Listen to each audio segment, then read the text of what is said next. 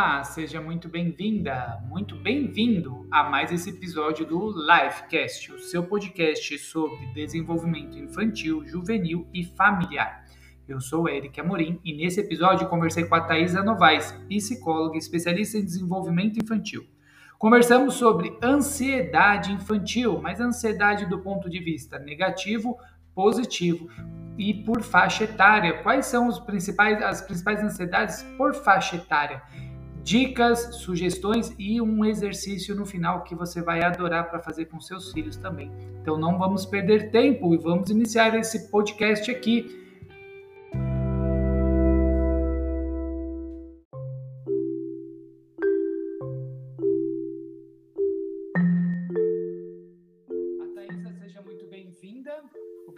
Pelo seu tempo, obrigado pela sua disposição, por compartilhar o seu conhecimento conosco. E fique à vontade para compartilhar aí uh, essas coisas que eu, como papai, tenho vivenciado. Cada dia mais um mundo imediatista, um mundo que não aguenta esperar, através dos eletrônicos, através de redes sociais, através do próprio comportamento que nós temos e acabamos muitas vezes influenciando os nossos filhos. E a gente olha para eles, na verdade, muitas vezes a gente está vendo o reflexo nosso, né, neles, a gente vê ali neles um espelhinho e acho que o que você vai falar vai servir também para os nossos filhos, mas vai servir também para nós, papais, mamães, melhorarmos como como espelhos e referência para os nossos filhos. Agradeço o seu tempo, seu sua disposição em trabalhar conosco e seja muito bem-vinda. É com você. Obrigada, Eric. Obrigada pelo espaço. Então, eu vou começar me apresentando, né? É, boa noite a todas. Eu sou a Thaisa Novaes, eu sou psicóloga, sou especialista em terapia cognitiva comportamental. Eu atuo no atendimento de crianças, adolescentes e adultos, né? Uh, então é um prazer estar aqui falando de um assunto tão relevante para a sociedade, né? Que é a ansiedade. É, temos percebido o aumento dessa queixa durante principalmente esse momento que estamos vivendo, né, durante a, a pandemia. Então, não só os sintomas da ansiedade como já algo é, patológico, mas como uma desregulação maior, né? Então, a gente é, observa esse índice aumentando e é sobre isso que vamos estar conversando hoje. A gente vai aproveitar esse espaço para tirar dúvidas. Então, eu quero que seja um momento leve, uma conversa vocês podem estar interagindo, pode estar perguntando, e eu vou tentar aqui auxiliar, tirar a dúvida de cada um de vocês, né? Então, vamos falar sobre isso, vamos tirar as dúvidas, vamos entender também a ansiedade fora desse contexto pandêmico, fora dessa visão como patologia, né? Porque a ansiedade é algo que a gente vivencia desde que nós nos entendemos por gente.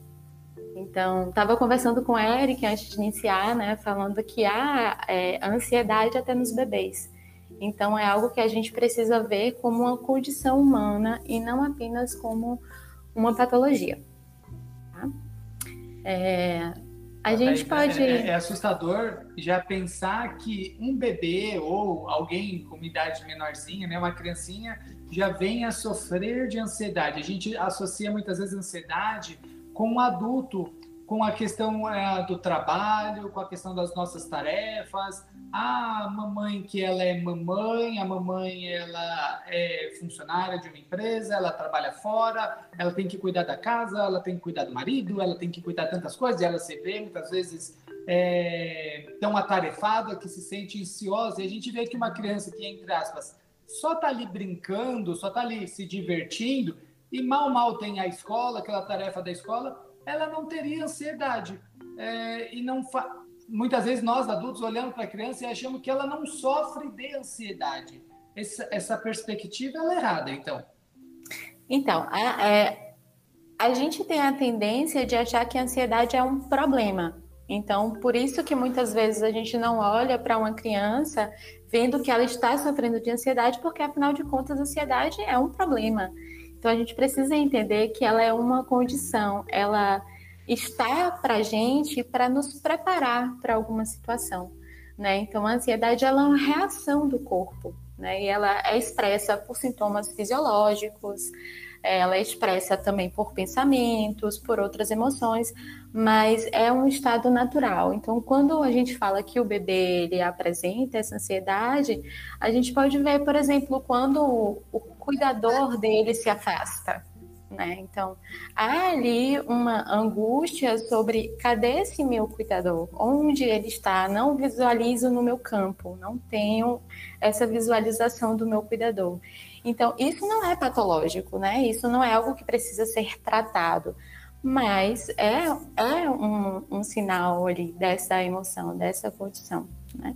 Então, aí essa seja, diferença. A ansiedade é algo, quando controlado, é algo saudável, pois ele é natural, e apenas o problema dessa regulação, que muitas vezes a gente precisa entender até onde que ela é saudável ou não, quais situações me tiram dessa ansiedade saudável ou não.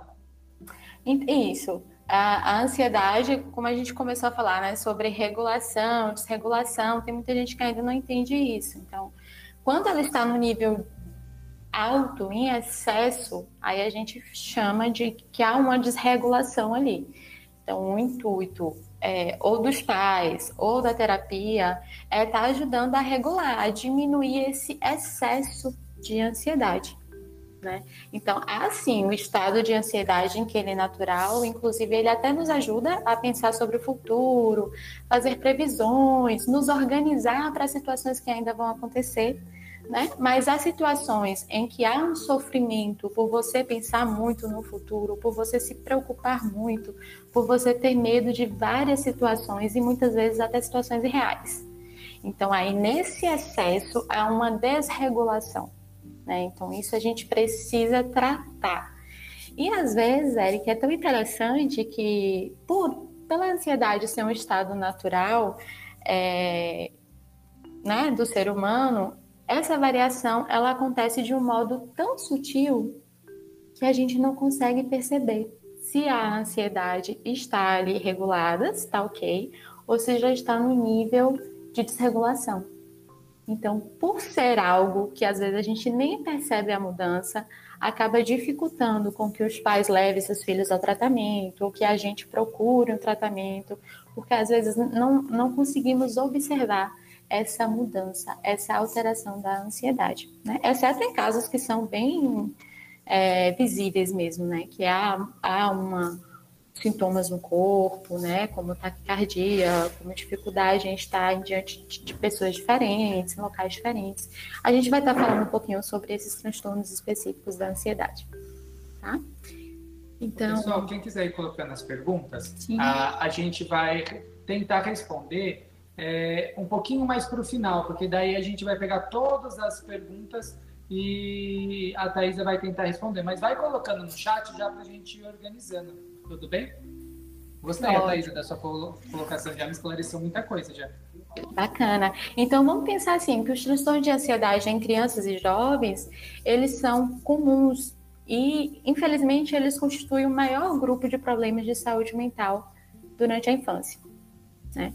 Eles podem causar um efeito significativo no funcionamento da criança, né? eles podem criar um impacto no desenvolvimento da criança, ele pode interferir na aprendizagem, na relação de amizades, nas relações familiares. Né? Então, muitos transtornos de ansiedade, eles também eles são persistentes.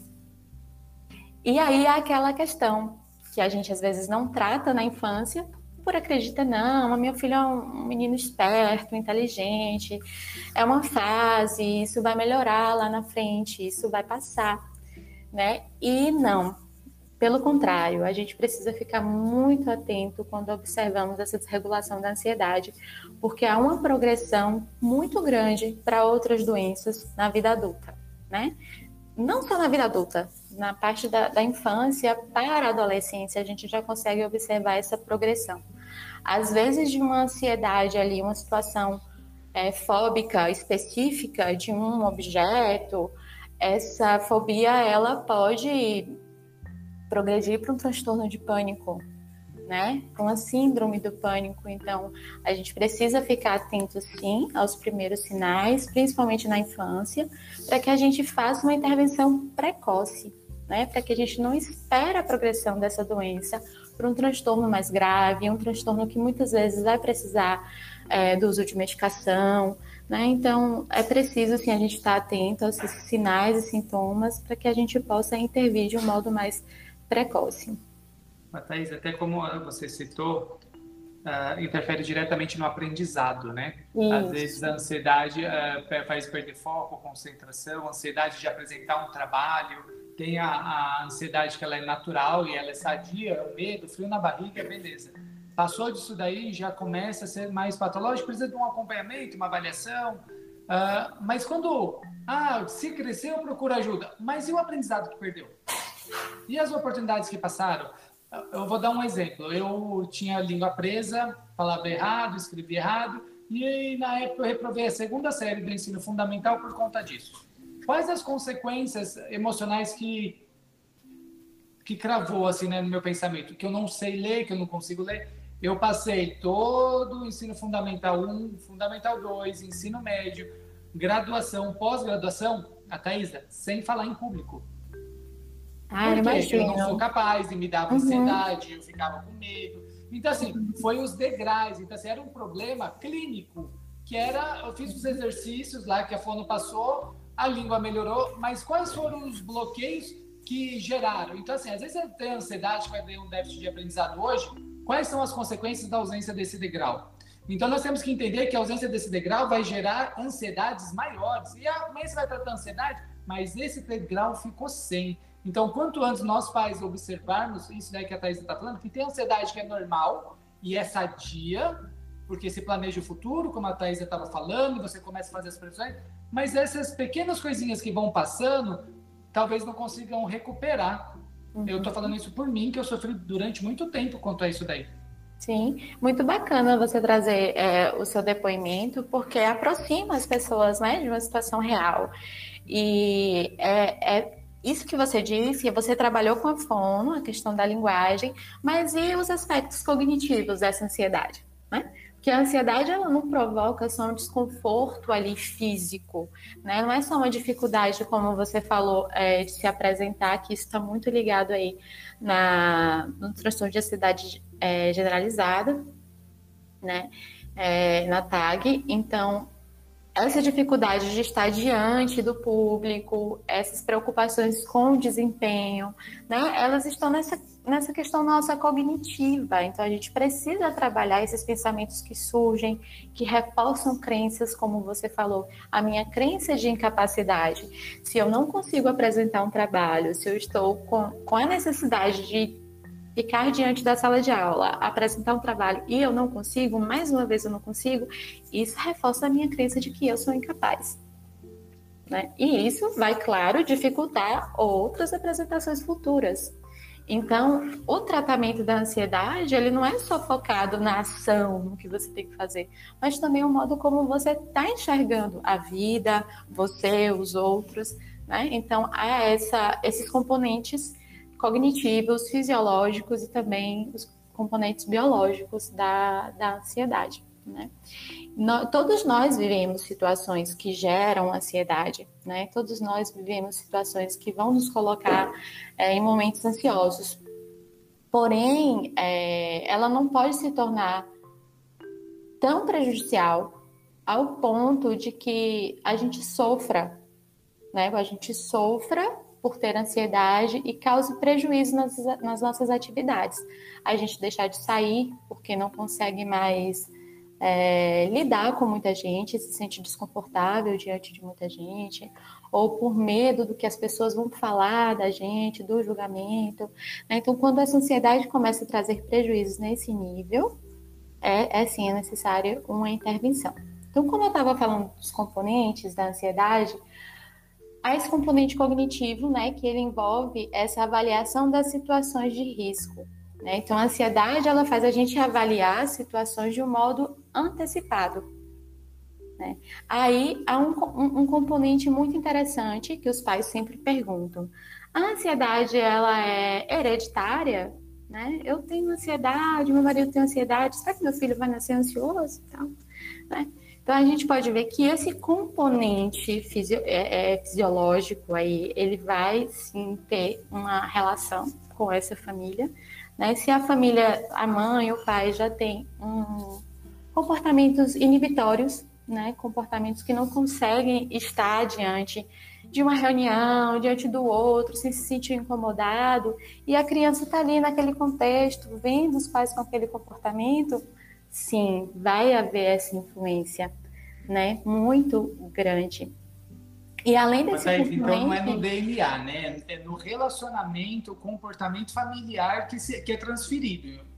É, é transferido, mas sim a gente pode verificar essa é, a questão da genética em alguns transtornos mentais, né? Mas não há um exame laboratorial que diga, né, você tem ansiedade porque o seu pai e sua mãe têm ansiedade. Não, como eu estou dizendo, a ansiedade é algo que todo mundo vai ter, é uma questão. Mas se ela vai se desenvolver para algo patológico ou de prejuízo, aí isso vai ser definido no contexto onde essa criança está vivendo né? Então a gente há esse componente fisiológico, né? Esse, esse componente em que a, a criança ali ela está diante de situação, então ela precisa reagir àquela situação. Ela vai reagir como? Ela vai lutar ou ela vai fugir? Né? Então, ela vai enfrentar aquela situação ou ela vai se esquivar daquela situação?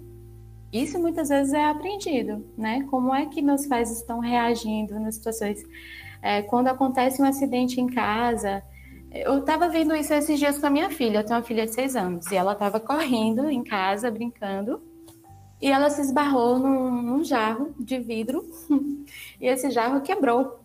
E aí, na hora, ela tomou aquele susto e começou a chorar.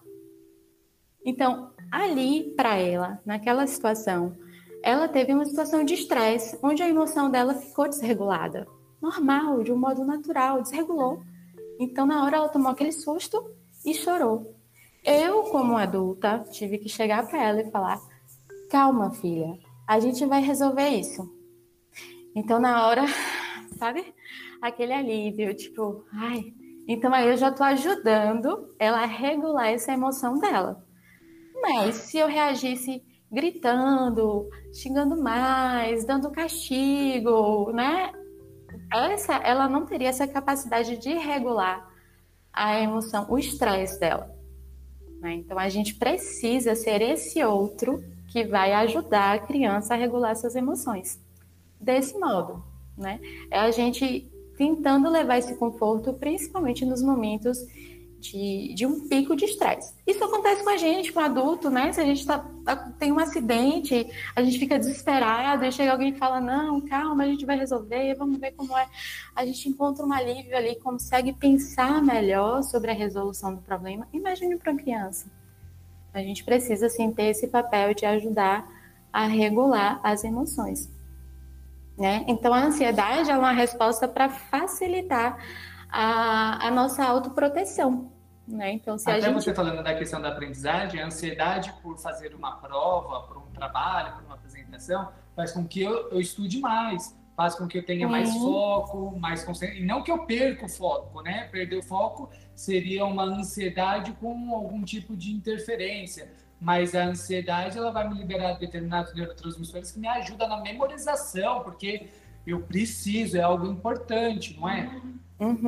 É, quando ela é algo que ainda está nesse nível regulado, vai te ajudar sim. Mas se já está no nível de estresse muito alto, uma desregulação da ansiedade muito alta, não. Porque você não vai conseguir se concentrar, porque a ansiedade ela traz essa dificuldade de concentração. Eu tenho muitos clientes, pacientes que falam, ai, tá me dando um branco, eu não estou conseguindo lembrar. É, principalmente em momentos que você precisa lidar com o público, né? Como eu estou aqui me expondo para vocês, poderia me dar o branco, porque há uma ansiedade, eu não consigo ligar os pontos. Então, a depender do nível dessa ansiedade, ela vai atrapalhar nessa aprendizagem, vai atrapalhar na memorização, na atenção, na concentração, né? Então, ela, sim, nos ajuda em alguns momentos, mas no nível desregular, não vai atrapalhar. Thaís, como que o papai e a mamãe vai, vai conseguir, uh, acompanhando o filho, saber se a ansiedade está atrapalhando ou auxiliando nos estudos? Que nem a gente, a gente fala assim, ah, se aquela ansiedade de uma prova que o filho vai se concentrar, porque eu sei que essa prova é difícil, eu preciso me concentrar. E o outro que está com desregulado, assim, mãe, eu estou estudando há horas, mas eu não consigo memorizar. Mamãe, eu preciso de uma. Como que o pai e a mãe podem entender essa ansiedade? Está sendo positiva ou negativa? Uhum. Acho que você já deu um exemplo, né? Estou estudando há horas e não estou conseguindo reter esse conteúdo né? Ou não está estudando de uma maneira prática, o modo que você está estudando não é algo que realmente vai ser funcional para você, e aí talvez os pais possam ajudar nesse sentido, vamos ver como é que você está estudando, é, você está fazendo algum fichamento, você está lendo, escrevendo conforme suas palavras, você está tendo um tempo de descanso, né? Então, qual a maneira que você está estudando? É, e outra coisa também é você perceber quais são as preocupações do seu filho em relação àquela prova, o quanto que ele está se exigindo. Né? Ele está buscando é, realmente compreender o conteúdo ou ele está preocupado com o desempenho dele, né? Será que eu vou me sair bem? Será que eu vou ter a nota 10? Isso também faz a gente pensar assim, como que os pais cobram o resultado escolar dos filhos. Né? A motivação, né? A motivação e a pressão. a ansiedade, ela também está muito presente em famílias que têm um comportamento, é, vamos dizer assim, mais é, severo, com muitas regras, com um, é, que não é muito flexível, um padrão inflexível. Então, a gente consegue perceber que tem muitas crianças que se cobram muito para ter um bom desempenho, porque ela também é cobrada para que sempre fique acima da média, né? para que ela sempre tire ou 9 ou 10. Então, o modo como a gente cobra também o resultado, o desempenho dos nossos filhos, favorecem o aumento da ansiedade. Então, a gente precisa ficar atento a isso. Será que eu estou sendo muito rígido? Será que eu estou exigindo demais do meu filho nesse estágio do desenvolvimento dele? Então, são coisas que a gente também precisa ficar atento. O modo que eu funciono vai modelar também a aprendizagem do meu filho. Né? Então, a ansiedade, ela tem essa característica de, de algo aprendido e ali de uma família que já tem, sim, é, a, a, ansiedade como característica, né? E eu gostaria de, de, falar um pouquinho, assim, sobre as fases, porque é muito comum a gente pensar nos medos e nas preocupações da criança e às vezes generalizar, não, a gente, a, é, a, gente precisa entender quais são os medos e preocupações de cada fase, porque às vezes é algo natural da, daquela passagem, né? É algo que faz parte do desenvolvimento da criança, não é algo patológico, não é algo que precisa de uma intervenção.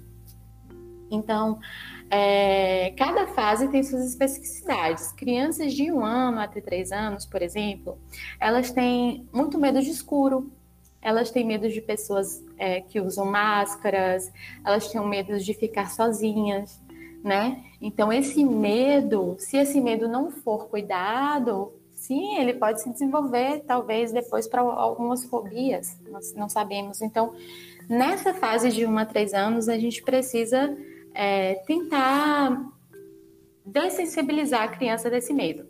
Por exemplo, é, no carnaval, né? Quando é que a gente volta pro carnaval?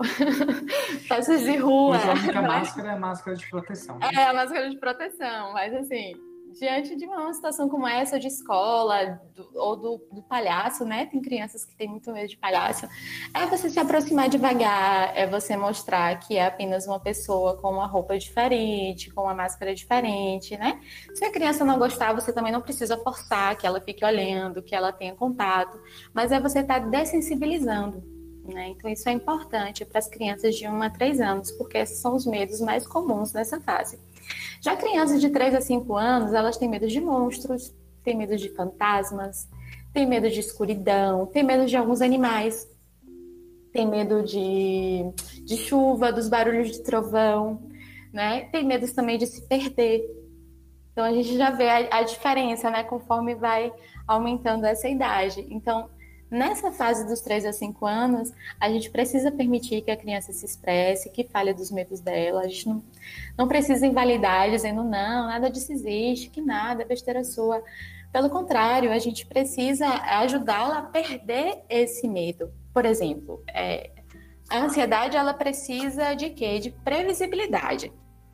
As pessoas muito ansiosas, elas precisam ter previsão das coisas. Gostei disso. É. Isso, isso quebra a ansiedade mesmo, a previsibilidade. Gostei. Sim, sim, previsibilidade. A gente precisa disso para que diminua essa angústia do novo. O que vai acontecer, o que eu vou fazer. Então, quanto mais previsível, menos ansiedade. Né? Então, para uma criança que se preocupa muito, é, que pode se perder, por exemplo, vai ao parque e tem medo de se perder dos pais. Então, ajude essa criança a decorar o nome dela, decorar o nome todo. A depender da idade, ajudar ela a decorar o telefone da mãe ou do pai, né? É, com isso, ela vai se sentir mais segura, né? A gente não está ali dizendo, ó, você vai se perder. Mas, ó, filho, seu nome é tal, você mora em tal lugar, o telefone da sua mãe é esse. Vamos decorar? Então, você ajuda ela a decorar e com isso ela vai se sentir mais segura, porque eu já tenho uma previsão que caso isso aconteça, eu vou saber me virar. Então, é bem importante para essas crianças. A partir dos cinco anos, essa criança ela já tem medo de ser deixada na escola, né? Ela já tem medo de que entre alguém na casa dela, é, um bandido, né? Ela tem medo de filmes de terror. Então, a gente precisa melhorar essa segurança com o diálogo com a criança já de 5 anos. A gente precisa tá ali é, reforçando que, se ela estiver com medo de um bandido, ela precisa estar próximo de pessoas que vão fornecer segurança, né? Então, é, tá mostrando para ela, fique mais pra, próximo da mamãe, não vai acontecer nada, ou do papai, a gente está aqui para te dar segurança. Então, é fornecer para ela essa segurança a partir do diálogo. A criança de 5 anos ela já consegue entender perfeitamente. Já as de 6 anos, elas começam a se tornar mais independentes. Elas começam também aí a reconhecer a vulnerabilidade delas. Então, elas já sentem um medo de se separar dos pais, já sente um medo é, de estar distante das pessoas de segurança para ela. Além dos medos de escuro, além do medo de, de alguns animais, como as crianças de 5 anos. A minha filha estava nessa fase de viver o medo do escuro. Sempre dormiu sozinha, mas chegou nos 5 aos 6 anos, estava com medo de dormir sozinha. Então, eu lá, como mãe, psicóloga, vamos conversar. E aí a gente, eu utilizei uma técnica com ela, que a gente utiliza muito com as crianças, que é o spray de monstros. Então, a gente criou um spray em que a gente borrifava o quarto todo, embaixo da cama, dentro do guarda-roupa, todos os cantinhos onde ela poderia acreditar que um monstro iria sair dali. Então, de um modo muito lúdico, a gente pega um, uma, uma, uma, uma garrafinha de spray, a gente pode colocar umas figuras de monstros, coloca uma água, pode colocar uma água de azul, roxa, pode perguntar para a criança a cor que ela gostaria que, que tivesse esse repelente. E aí a gente borrifa no quarto todo. Então, isso para ela foi muito funcional. Então, chegou um momento em que ela estava fazendo isso sozinha. Ah, vou passar o meu spray anti-monstros. E para ela foi funcional. Thaís, aí entra naquela questão que você falou, que não é falar que monstro não existe, Isso. mas vamos eliminá-lo, né? Sem, sem, sem, eu não sei se é uma frustração, se eu falar que não existe, ou ela não vai acreditar, como que seria isso daí? E outra pergunta já, ansiedade é medo também? Então, um dos componentes da ansiedade é o medo e a preocupação. É, por isso que eu estou falando, trazendo aqui os medos específicos de cada idade, para que a gente saiba o que é comum qual medo e preocupação é comum nessa idade e o que não é comum, o que já está extrapolando e aí precisaria talvez de uma intervenção, de uma avaliação clínica, né? Mas assim, pegando a história do monstro, a gente precisa muitas vezes entrar no mundo da criança, né? Na ludicidade. Ela acredita no monstro, como é que a gente vai explicar para ela que não existe? Ela ainda está no, no mundo das coisas é, da imaginação, né? Então, eu, eu acredito que não custa muito a gente ter esse movimento de entrar ali no mundo da ludicidade, né, e tentar facilitar a comunicação com essa criança. Então, funciona muito mais do que é, a gente está mostrando para ela ah, quais são as evidências que um monstro existe. E que prova que um monstro existe. né? Isso a gente já pode fazer como adolescente, que já tem uma, né, um pré-adolescente, já tem uma capacidade cognitiva é, de raciocinar, assim, mas com criança a gente entra no mundo dela, assim, facilita muito mais. Nós entramos no mundo deles, né? Não adianta eu querer que a minha filha ela, eu tô com 42, ela tá com 4, eu pegar ela com 4 e ela ter a mesma vivência, expertise, conhecimento não, que eu, né? Não, ela tem as vivências delas que a gente precisa considerar, a gente não pode é, dizer que não são suficientes, que não existe, ela tem a vivência dela, a gente precisa valorizar isso, mas claro, vai ser diferente da sua, né? Legal, continua então nas idades. Tá, então, é, eu tava Tô falando... esperando chegar na minha. Não, a gente vai falar sobre infantos juvenil. Criança ah. infantos Mas a sua idade mental tá em aonde? 10 aos 13 anos? Não, Não tá né? por aí, tá por aí. Tá no pré-adolescente. Então, sobre os pré-adolescentes, a gente pode ver que é, essa fase há uma consciência muito maior dessa vulnerabilidade, né? E aí começa a surgir os medos, né? Medos de ferimentos, ferimentos mais graves, o medo de morte, é, medo de perigos, né? Medo também de desastres naturais, né? Como enchentes. Então, esses são os medos mais comuns entre os 10 e 13 anos. E aí a gente pode pensar, né? É, se houver perguntas sobre a morte, por exemplo, a gente não precisa inventar histórias absurdas sobre a morte, né? A gente pode dizer sobre a morte de um modo mais delicado, que eu acho que cada pai pode encontrar aí sua maneira de falar sobre isso. Né? De acordo com as crenças de cada um, né? Exatamente, exatamente. Não tem uma receita para falar sobre isso, mas é sim falar sobre isso de um modo mais delicado, né? E também falar sobre esses adolescentes quanto às críticas, né? Porque nessa idade a gente já começa a ver é, uma comparação, às vezes que eles já, já fazem, né? E às vezes também não querem escutar muito o que a gente tem a dizer, então é falar também sobre as, as críticas que elas nos ajudam a melhorar então, cada fase ela vai ter as suas especificidades, né? E na adolescência, esses medos, esses temores, eles são muito baseados nas comparações sociais, né? E é muito comum é, na ansiedade essas comparações quando a gente vê a relação que eles fazem com as falhas, com as críticas, com a aparência física, né? Tá bem comum na adolescência. antes, uh, na minha pré-adolescência de verdade, é, a minha comparação, né, na, no meu desenvolvimento, ele era com o pessoal da minha rua e o pessoal da minha sala. Uhum. Hoje, com as redes sociais, há uma comparação mundial, né? E você está se comparando com alguém de outro país, de outra cultura, uhum. e aí há, há uma necessidade de competição, de like, de um corpo legal, de entrar na modinha. O quanto que isso também impacta na ansiedade, já que você entrou no pontinho que eu acho muito delicado, que é a comparação.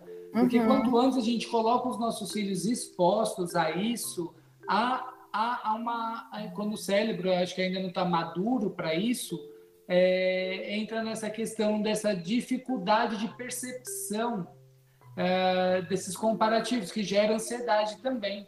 Uhum, uhum. E é isso, essa comparação, como você falou, né, não é mais com um contexto que é próximo da nossa realidade. Às vezes é com um contexto totalmente diferente, desde cultura a questões financeiras, né, há uma diferença muito grande. E, e essa preocupação por chegar nesse lugar, por alcançar é, ou a mesma imagem, ou o mesmo status, ou a mesma quantidade de likes na rede social, né? Eles vão gerar problemas impactantes, né? Que pode ser uma ansiedade no nível mais persistente, é, que agrava muito mais, que incapacita muitas vezes, né? Que interfere é, é o funcionamento diário ali do, do adolescente ou da criança também, porque as crianças também já estão muito é, é, próximas né, da, das redes sociais. Então, quanto maior essa preocupação, essa busca por chegar nesse lugar, vai aumentar essa angústia, porque muitas vezes a gente não vai conseguir chegar lá, né? E, e aí vem essa, a, a, é, esses aumentos da, da, ansiedade que pode chegar a um transtorno, né? Pode chegar a um transtorno. E a gente vai saber se é um transtorno é, com essa avaliação clínica. O que é isso? A gente observar os sintomas, ouvir a história, né? Entender ali é, onde essa criança, adolescente vive, para a gente é, pensar em, em diagnósticos, para a gente pensar em intervenções, né? E muitas vezes os pais também ficam um pouco angustiados quando a gente fala do diagnóstico. Ah, seu filho ele tem é, fobia social, ele está so, sofrendo de ansiedade de separação, né? Não é o, o, a questão de estereotipar, né? Dizer, ah, é, é, é um fóbico social. Não, é, é, é, muito mais interessante a gente dar o diagnóstico para a gente saber o que fazer, para a gente poder criar um, um, uma intervenção focada ali naquele problema, né? Para a gente ter resultados muito mais rápidos. Então, sim, a gente precisa estar atento desde muito cedo para dar nomes, né? Para identificar e buscar um, um atendimento precoce. Boa, Thaís, é tão, é tão difícil para nós pais olharmos para os nossos filhos ver que ele precisa de algum de alguma ajuda, se ele tem algum déficit, que ele tem algum. É, dói, parece que é uma incapacidade nossa. Fala assim: não, meu filho é perfeito, meu filho ele não pode ter isso, não, eu não aceito isso. E eu sou da área da saúde também, e eu já vi várias coisas sobre asma, né? Eu, eu não, é, uma, é uma doença que, eu, que tem uma, um estereótipo de, muitas vezes, de insegurança, que a pessoa adquire até asma, e tem várias coisas. E a minha filha mais velha começou com crises de asma e eu não queria aceitar. E eu falei assim, não, minha filha nunca vai usar bombinha, imagina, de forma nenhuma. E eu, eu vi ela muitas vezes com déficit de respiração, e até que eu falei assim, puxa, deixa eu ajudar minha filha. E eu via que a questão de oferecer aquele recurso para ela, eu não estava enfraquecendo ela, eu estava facilitando ela para ela fazer a prática esportiva, para ela ter socialização. E isso aí com o tempo foi reduzindo. Hoje, graças a Deus, ela não usa, mas ela anda com a bombinha dela. A, minha mais nova, ela com dois anos, a gente percebeu que ela tinha um déficit visual. E quando a gente foi ver, ela tem dois graus de astigmatismo num olho, três no outro. E aí você olha assim, assim vamos ter que fazer um óculos para ela. E aí entra naquilo assim, mas ela tem dois anos ela usa de boa, ela adora, ela fica mais linda ainda. Eu, minha esposa e minha filha mais velha não usamos óculos, nós não precisamos. E a menor vem, mas nós pais temos essa dificuldade de ver que ah, meu, meu filho está com ansiedade, os pais estão brigando, estão em processo de separação, como você falou, uhum. ou alguma coisa da escola, ou sofreu alguma coisa na escola, e Pais, a gente precisa, a gente precisa, porque isso é, é, é um desafogo assim para a criança que ela não sabe lidar com aquela emoção, com aquele sentimento. E quando a gente consegue oferecer um recurso, um acolhimento adequado, uma percepção sadia quanto aquilo, a, cliente, a criança ela se sente segura, amparada e ela consegue desenvolver porque ela sabe das limitações dela. Mas as limitações não são para nos parar pelo contrário, elas, elas nos impulsionam, porque isso nos fortalece, a gente, a gente consegue passar quanto a isso. Uhum. Eu fui perceber isso com 36 anos, uh, ah, para eu poder começar. Já falei para um auditório que tinha um pouco mais de 4 mil pessoas. E quando eu subi para falar, eu falei assim, ah, é hoje, é hoje que o vai racha de vez. Então, assim, uh, eu tinha um processo. Claro, eu vim trabalhando, aumentando isso, mas eu já tive essa oportunidade. Mas eu, eu, superei isso. E essas dificuldades, elas vêm quando acolhidas, tratadas, eu superei meu problema de fala, os bloqueios que eu tive, e aí eu venci isso. E é isso que a Thais está falando, quando a gente consegue identificar isso no filho, não é uma fraqueza, pelo contrário, é uma proximidade que você vai ter e você vai poder, é, com recurso, com atenção correta, ajudar em tudo. Não é isso, a Thaisa? Isso, exatamente. Não é para se ter vergonha, né? Não é para tentar se distanciar dessa situação. Não, é muito mais interessante a gente perceber que, poxa, agora eu sei, né? Agora a gente identifica o que é. Então, a partir de agora vai ser muito mais fácil de lidar com essa situação e não deixar aquela crença de que, ah, isso vai passar vai chegar um momento em que vai melhorar. Não, porque como eu falei no início, a progressão da ansiedade, ela é muito gritante, ela é muito expressiva, então a gente precisa assim se preocupar, né, desde cedo. Então não é motivo não para se envergonhar, é motivo realmente de se sentir mais aliviado. Agora a gente tem um norte, a gente vai seguir por aqui e aí vamos tentar encontrar um resultado, né? E eu estava dando uma, uma, pesquisada sobre os índices de ansiedade, né? A gente vê que entre crianças e adolescentes há um índice alto, até 8, 10% da população, mas que isso hoje eu acho que está muito maior, a gente ainda não tem um resultado, principalmente devido à pandemia. É, acredito que a ansiedade ela tenha aumentado bastante, mas a gente não tem ainda pesquisa sobre isso. Mas eu encontrei uma pesquisa da USP, né, que fala que uma em cada quatro crianças e adolescentes é, está passando por ansiedade e depressão nesse momento. Então, é um número muito alto, né? Uma em cada quatro crianças.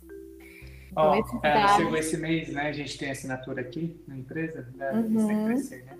E aí tem aqui, né? Medos e fobias, não, medos e manias. Medos e manias. E aí vem explicando que nunca antes na houve um, um crescimento tão grande e aí tem as matérias aqui que são sensacionais, até como a escola pode auxiliar as famílias nesse contexto. Então a gente uhum. trabalha em parcerias com várias escolas, oferecendo esse contexto, onde ela, os pais podem passar com profissionais como a Thaisa, como nutricionistas, como fono, outros psicólogos, terapeutas, justamente para trazer esse acolhimento, porque nunca há uma, uma previsão de que vai, vai vir uma colheita para os psicólogos amanhã, porque as crianças elas não estão sendo assistidas emocionalmente quanto às suas necessidades, quanto aos seus anseios. A gente tem que lembrar que elas, elas não se nós adultos temos dificuldade de lidar com as nossas emoções, ansiedades, depressões e tudo mais, imagina as crianças.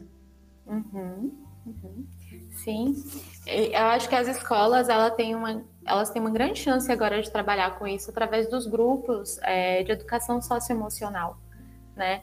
Eu já estive em escolas fazendo esse trabalho e é bem incrível o resultado que a gente tem dentro das escolas, porque é o local onde a criança e o adolescente vai passar a maior parte do seu tempo, né? É, é no ambiente escolar. Então, quando a gente. E toda a construção, tem... né, Thaisa?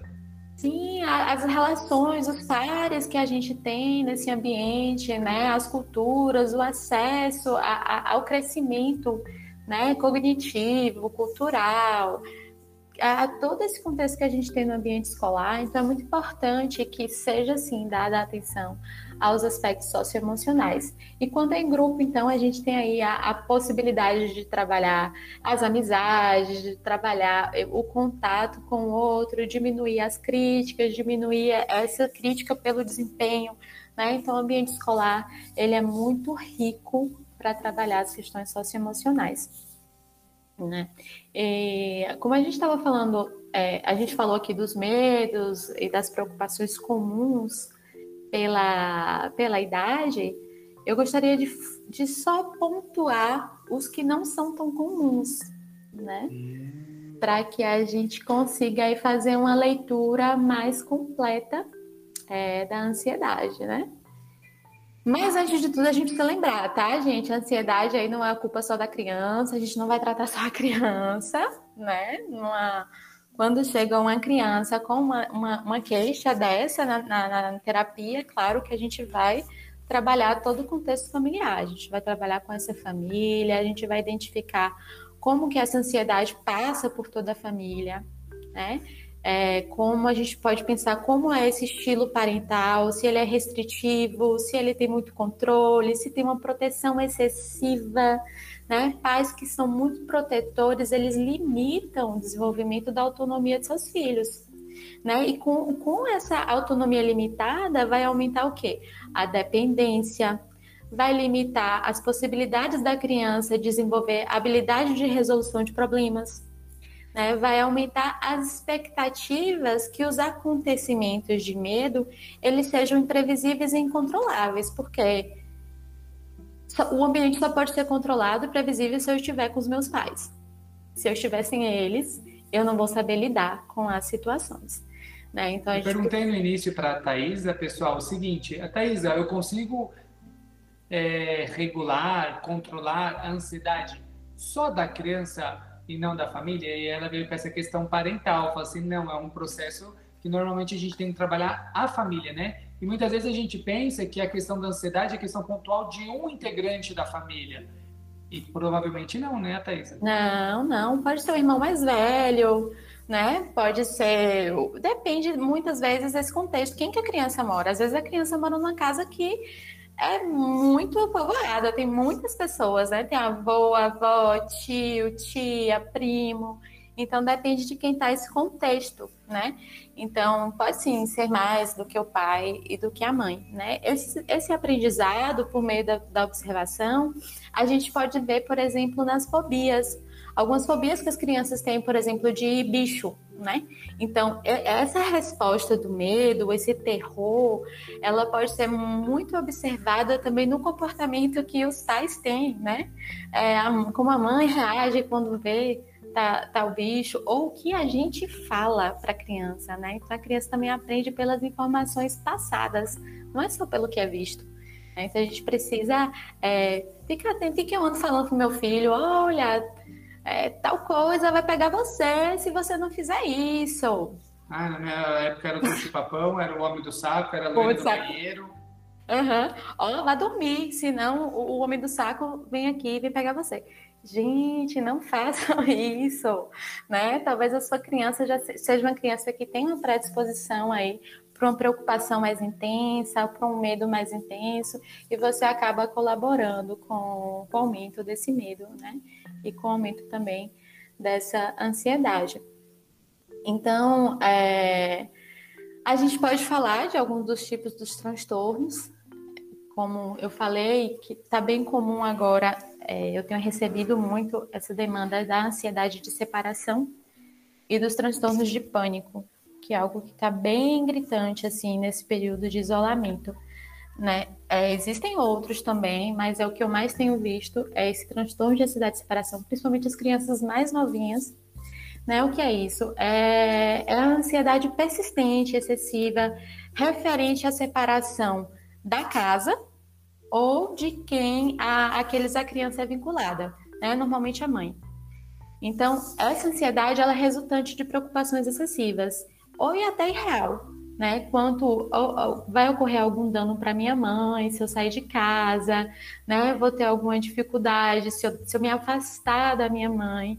Então, é muito comum nesse período agora de isolamento, em que os pais estão mais juntos, em que a família está mais reunida, e aí a criança agora o retorno das aulas, tem que retornar para a escola, tem que sair de casa, tem que se distanciar. Aí ela sofre com essa ansiedade por estar se separando.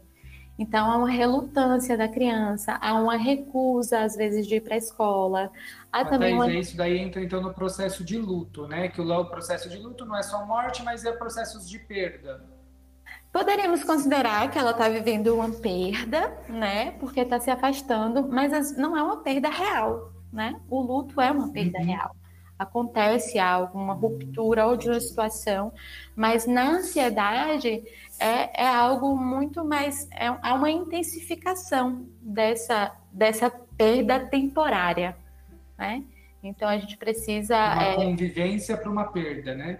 Exatamente, porque está ali convivendo o tempo todo e daqui a pouco eu tenho que me separar. Então, isso é muito visto em idade pré-escolar, né? É, inclusive, essas crianças elas podem apresentar até alguns sintomas mesmo, como dor de cabeça, dor no estômago, vômitos, né? Pode apresentar muito choro, ataques de raiva, tristeza. Sim, altera o som, há um retraimento social, então elas preferem estar mais com, com as figuras de vinculação, o pai ou a mãe, né? Então, essa é, é, é esse aspecto da ansiedade de separação está muito, muito comum nesse período da pandemia. Thaisa, você acredita que todos os processos de separação necessitariam de um acompanhamento emocional? Eu acho que é muito válido. Tem muitos pais que buscam é, a terapia antes mesmo da separação quando já está observando, né, quando já sabe que vai haver a separação, então eles buscam a terapia para que prepare a criança para esse momento, né, para que converse, para que haja ali uma preparação emocional psicológica para esse momento da separação. E, claro, quando não há, previamente, é interessante que aconteça ali, quando a situação está ocorrendo, para que haja esse acolhimento, né? Porque, a depender da idade, como eu falei aqui da, da ansiedade de separação, se for uma criança que está ali entre 3 ou 6 anos, o mundo dela é a família, então ela se vê sendo separada, né? dos seus pais, há uma angústia, há uma ansiedade que vai se especificar e a gente pode observar isso através do comportamento de irritabilidade, a mudança do sono, o aparecimento de sonhos, de pesadelos que que mostrem uma separação. É, há também a compulsão alimentar. Muitas crianças começam a comer muito e às vezes comer muito durante a noite, né? Então, há esses, esses, sintomas que a gente avalia e, e isso pode ser tratado durante um processo psicoterapêutico. Então, é ideal que aconteça uma terapia no processo de separação, né? E tem muitos pais que ainda bem procuram antes para que haja aí um acolhimento desse sofrimento que está por vir.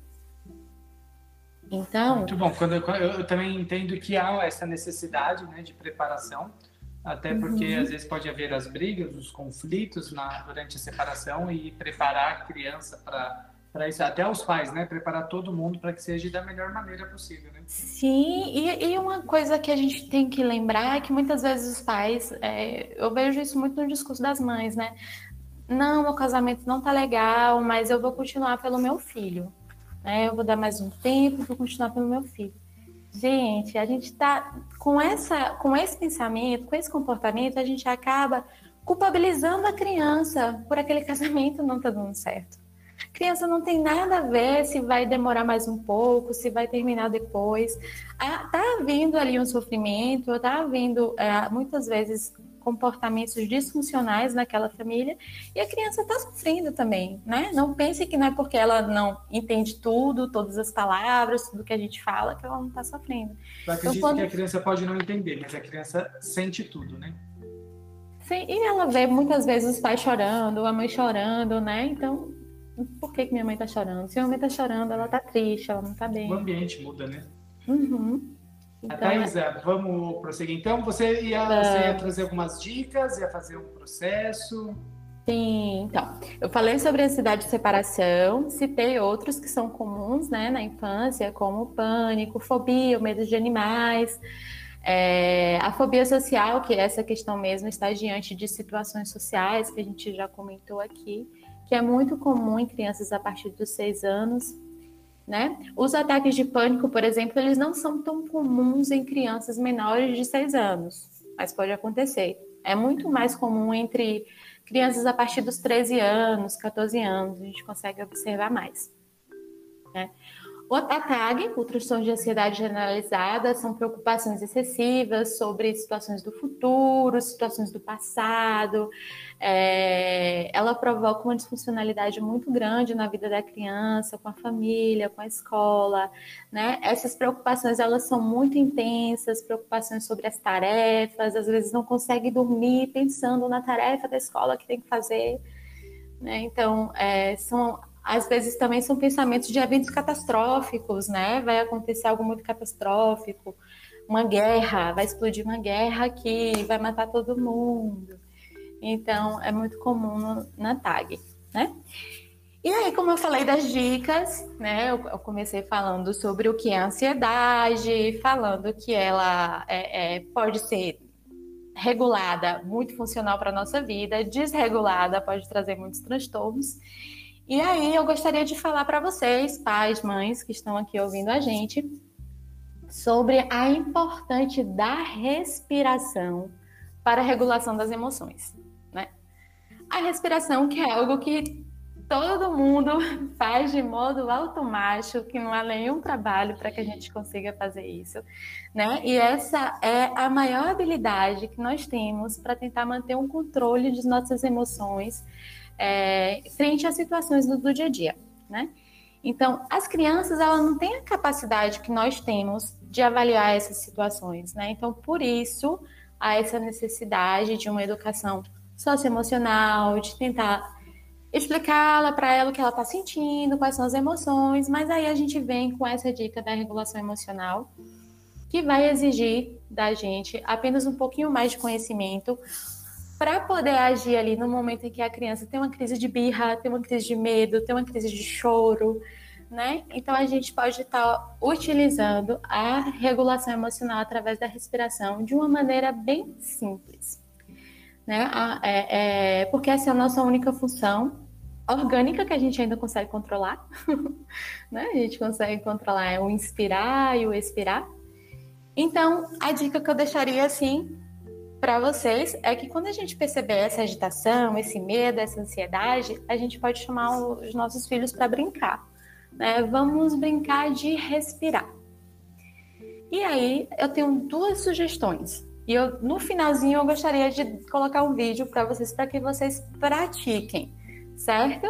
Então, a primeira sugestão dessa brincadeira é a gente chamar a criança para encher um balão invisível. Como é que vai ser isso? Né? A criança ela deve se sentar de uma maneira confortável em uma cadeira. Você coloca ela ali sentadinha com as costas eretas, né? E aí depois dela sentada, acomodada, confortável, você vai explicar para a criança essa brincadeira. Então, você vai dizer que a brincadeira ela consiste em a criança encher um balão invisível, um balão colorido, e que no final esse balão ele vai estar muito grande. Então, lembrem como é que a gente enche um balão, né? Então, é um balão invisível, a gente vai inspirar e vai expirar, enchendo esse balão. Então, isso é uma brincadeira simples que vai ajudar a criança ter uma autopercepção sobre a sua respiração e com isso já vai estar regulando a intensidade dessas emoções. A gente pode fazer isso por algum é, pouco menos de um minuto. Né? A gente se bota a criança sentadinha, explica para ela, vamos encher esse balão imaginário. Né? Então você vai inspirar e vai expirar enchendo o balão. A outra brincadeira que são para as crianças que não conseguem ficar talvez ali sentadas, né? A gente pode brincar de respirar com os elefantes. Como que seria isso? A criança ela vai ficar em pé. Né? Eu, ia até fazer aqui para vocês, mas estou num lugar apertado, não vou fazer. a criança ela vai ficar em pé, ela vai ficar com as pernas levemente separadas e você vai explicar, né, que elas vão é, inspirar como se fosse um, um vou respirar como se fosse um elefante, né? Então, é? elas devem pegar o ar pelo nariz de forma profunda, né? E quando fizerem, elas vão estar lá com as mãos um pouco separadas. Quando elas inspirarem, elas vão levantar os braços. E quando expirar, a trompa do elefante vai baixar. ok? Então, inspira, tentando fazer o abdômen se expandir, que é tá enchendo de ar. E expira, baixando os braços. Brincadeira simples, em que você já ajuda o seu filho. De maneira lúdica, você trouxe a, o conceito. Né? Eu li recentemente, acho que na semana passada até, até há um neurotransmissor chamado GABA Uhum. E esse neurotransmissor, ele é responsável por limpar as sinapses, que são as comunicações entre os neurônios, que às vezes está cheia de dopamina, que é do prazer, tá com corticol, cortisol, que é do medo, e tá cheio. E quando você vai meditar, e que também serve a oração, é onde você fica lá quietinho, ou meditando, ou orando, você é onde você tem essa autopercepção da respiração, do autocontrole, você baixa os seus níveis de uh, neurotransmissores que te geram ansiedade, uhum. medo, uhum. fuga, tudo isso, e você faz uma faxina nisso daí. Tudo a ver com o que você trouxe hoje. Uhum. E são práticas simples, né? Mas que muitas vezes a gente não está habituado, então a gente não consegue, às vezes, fazer uma respiração. Tá, exato. Não é porque é simples que não funciona. E nós adultos, nós isso. adultos, temos a achar isso daí funciona para as crianças. Eu tenho o meu, meu relógio, ele vibra de vez em quando, que ele fala assim, hora de respirar, vamos respirar? Mano, ele faz isso umas três vezes por dia. Eu te falo que a maioria das vezes eu não faço. Mas às vezes eu tô tão nervoso que eu aperto ele começa a vibrar, aí ele faz por um minuto, aí eu fico quieto, assim, deixa eu respirar, momento de respirar. Porque eu tenho um aplicativo no celular, no relógio, que ele me lembra de respirar, senão eu não lembraria de respirar. Aham, uhum, aham. Uhum. É, a gente não lembra bem... porque é automático, né? É. Já acontece, a gente não precisa pensar em respirar. Mas a gente pode pensar sobre a respiração, a gente pode estar consciente da respiração, é, controlar essa respiração, é, inspirando, expirando de um modo consciente, porque isso vai sim regular essa quantidade de emoção, né? É, vai diminuir esse excesso de ansiedade, de medo, de preocupação. Isso é, é muito. É, é, é a comprovação científica disso, não é pseudociência. Né? Ô, então... ô, Thaís, é bem isso mesmo. Eu estava até falando isso daí, porque é algo fantástico, porque a gente fala assim, ah, onde que a respiração vai, a pseudociência, né? Ah, pessoal, tem vários mitos dos avós, mas o de contar de 1 até 10 funciona.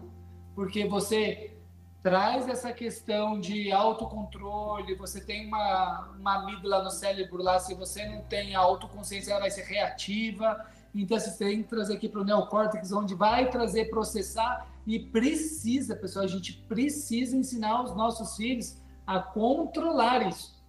E a respiração, pode, você pode achar que é algo tão simples, mas o simples funciona. Funciona e funciona muito bem. Ainda mais para criança, você trazendo essa questão lúdica que eu fiquei super curioso. Aham. Uhum. e, e a gente precisa lembrar de fazer isso todo dia um pouquinho, sabe? Tem muita gente que só deixa para fazer a prática no momento da crise. No momento da crise, minha gente, a gente não vai saber fazer nada. Se a gente nunca treinou, se a gente não fez antes, se a gente não aprendeu a fazer certo, no momento da crise não vai funcionar. Né? Então, não deixe para fazer uma respiração diafragmática, de relaxamento no momento da crise. Você precisa fazer antes, para que quando vem a crise você já esteja apto a fazer e isso vai ter um resultado. Né? Então, você posterga e controla melhor, né?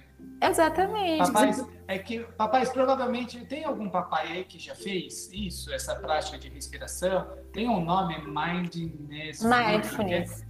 Mindfulness, isso aí. Isso. É, alguém já sabia? Provavelmente não. Ah, mas, mas, coloca aí se alguém já fez essa prática de respiração para autocontrole de ansiedade. Uhum. Se você nunca aprendeu, como o seu filho vai aprender? Exatamente. Então, e se nós aprendêssemos junto com eles? Então, lá em casa, a gente senta lá e pelo menos a gente tenta fazer toda noite, mas eu, eu confesso que umas três vezes por noite, antes de dormir, a gente senta lá e vamos fazer o nosso momento, todo mundo lá no quarto das crianças. Elas dormem muito melhor, elas uh, têm uma noite de sono melhor. Tem estudos que falam dessa, dessa técnica que a criança chega a ter uma hora a mais de sono por dia, e que isso facilita a memória, aprendizado e desenvolvimento do corpo. Então, uhum. é uma uhum. série de coisas que traz como benefício. Exatamente. Eu queria colocar aqui para vocês um, um videozinho de um minuto, mas eu acho que não estou conseguindo. É, mas vocês podem pesquisar. Vou ver se eu consigo aqui, porque a gente poderia fazer essa prática juntos. Aqui. Vou colocar para vocês. É um videozinho muito lúdico. Ele é muito bonitinho. É um peixe. Talvez alguém já tenha visto essa respiração com o peixinho.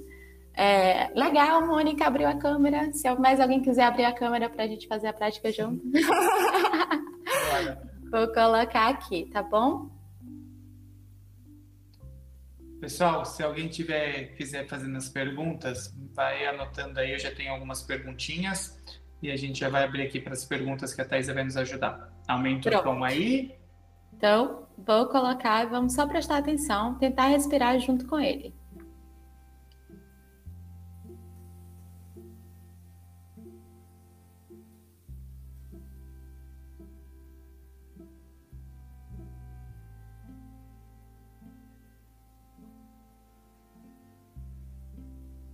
Todo mundo respirando com o peixinho. Inspirem. Expirem. Mais uma vez.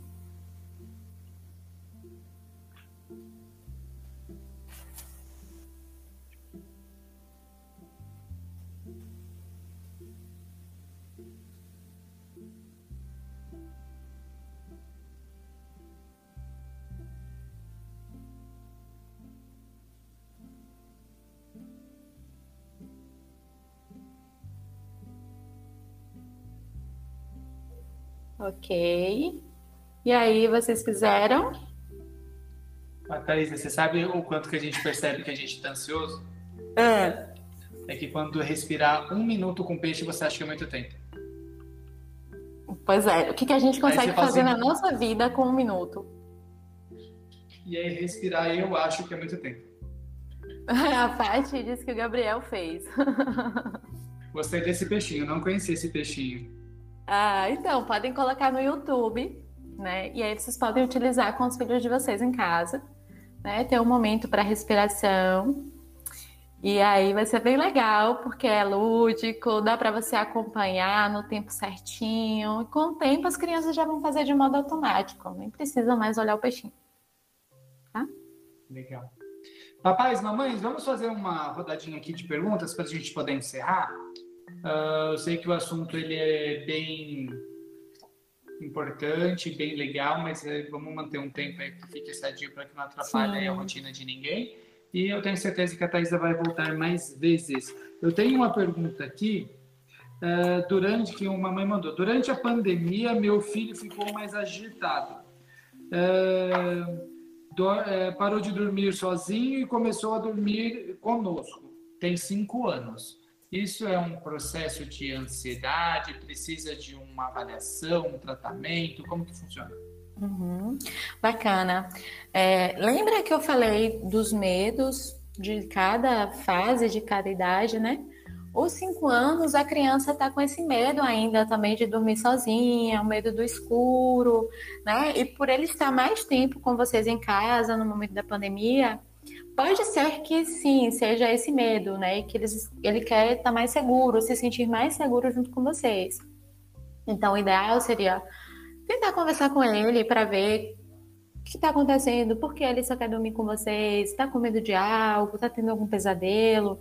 Né? Mas sim, observar essa questão, se a irritabilidade está muito maior, se ele está se isolando mais, se está havendo mudança também na alimentação, se tem choro fácil.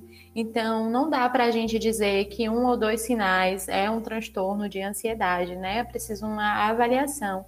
Mas eu acho que você se aproximar, ter esse diálogo para entender qual é o medo dele, é, vai te ajudar muito a você conduzir essa questão nesse momento. Tá? Então se aproxime, lembre do medo específico dos cinco anos, dessa fase que a gente precisa abraçar, que a gente precisa acolher, tá bom? Legal. Teve uma outra que achei daqui bem técnica, achei bem legal. Uhum. Hiperatividade, SPA e agitação. E, e, e ansiedade. É a mesma uhum. coisa? SPA, é síndrome do pensamento acelerado. Uhum, uhum. Então, hiperatividade, síndrome do pensamento acelerado e ansiedade são as mesmas coisas? Não, não. É, eu acho que a ansiedade ela aparece em muitos transtornos é, mentais, né? É um sintoma que está presente em muitos como o TDAH, né, outros transtornos, como transtornos de personalidade, há o aparecimento da, da ansiedade, mas não. É, a gente utiliza o DSM, que lá tem todos os critérios de cada transtorno, então a gente precisa avaliar, não é a mesma coisa, né? Há características da ansiedade, mas não, não, não é a mesma coisa. É, gente... DSM, traduza. DSM é, vamos dizer assim, a Bíblia dos transtornos psiquiátricos, né? A gente tem o CID, que é onde tem toda a classificação é, das patologias, né? Das outras especialidades, como a nutrição, o endócrino, o clínico. E o DSM é onde está o manual lá das doenças psiquiátricas, né? Então é por ele que a gente faz essa avaliação de sinais e sintomas de qualquer adoecimento psicológico. Legal. É, que mais que eu tenho aqui? Algum papai, alguma mamãe? Dicas para ajudar no estudo. Ele está aprendendo a escrever. Uhum. Essa questão do estudo seria um momento muito específico também para dar dicas, para ver essa questão da aprendizagem, né?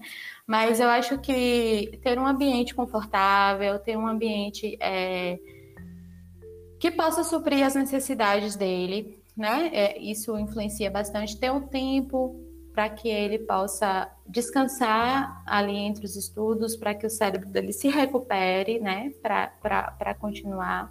Eu acho que também dividir os horários, saber quais são os assuntos que vai estudar, o tempo para cada assunto, fazer uma organização dos assuntos que se tem para estudar, né? E aí, até para você também ter aquela previsibilidade que a gente falou, né? Você saber quais são os temas, quanto tempo eu preciso, é, quais os dias da semana eu vou estar os, é, é, estudando ciência, por quanto tempo, que dia eu vou estudar história. Então, fazer um cronograma, talvez, das atividades, isso já ajude a criança a se orientar melhor.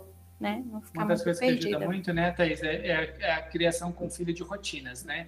Porque ah, a rotina deixa previsível, né? Se deixa previsível os horários, matou tudo, né? Muito bem lembrado. Para ansiedade, principalmente, rotina, rotina é a solução, principalmente na pandemia porque a gente fica muito mais folgado em relação às tarefas, né? A gente não sai muito mais de casa como antes, a gente está mais tempo em casa.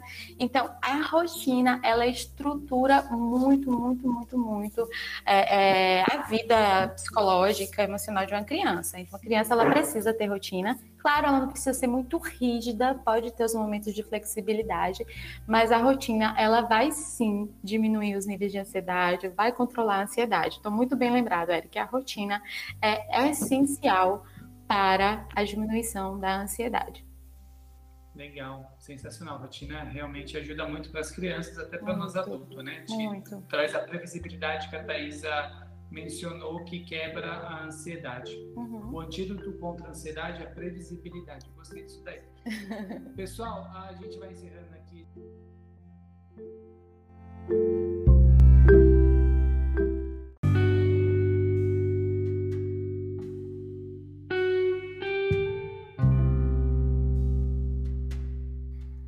Muito bom, muito bom. Terminamos aqui mais um Livecast, o seu podcast sobre desenvolvimento infantil, juvenil e familiar. Agora eu quero saber de você. O que você achou desse episódio? Você gostou? Comenta aí. E quero te pedir um favor. Comenta com alguém, envia esse, esse material para alguma família para que possa escutar, para um parente. Compartilhe com mais pessoas para que a gente possa alcançar mais famílias, para que os papais e as mamães fiquem mais atentos quanto à ansiedade infantil, para que ela não venha prejudicar o desenvolvimento das crianças. Você gostou? Comenta aí que nós queremos saber então, tá bom? Nos vemos então no próximo episódio aí do Livecast, o seu podcast aqui do Life Club. Tchau!